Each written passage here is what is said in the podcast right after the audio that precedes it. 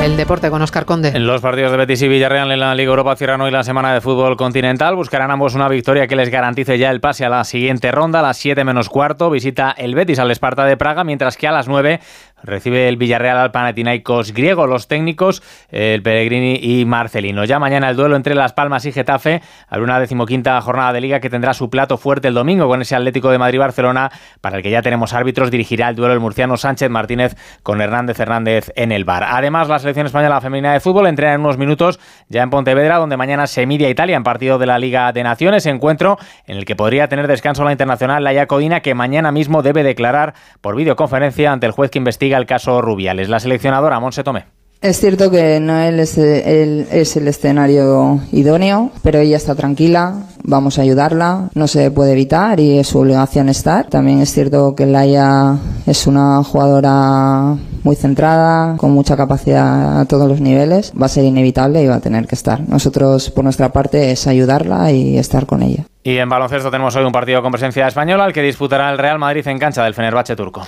Les contamos más noticias en una hora, a las 5, las 4 en Canarias. Seven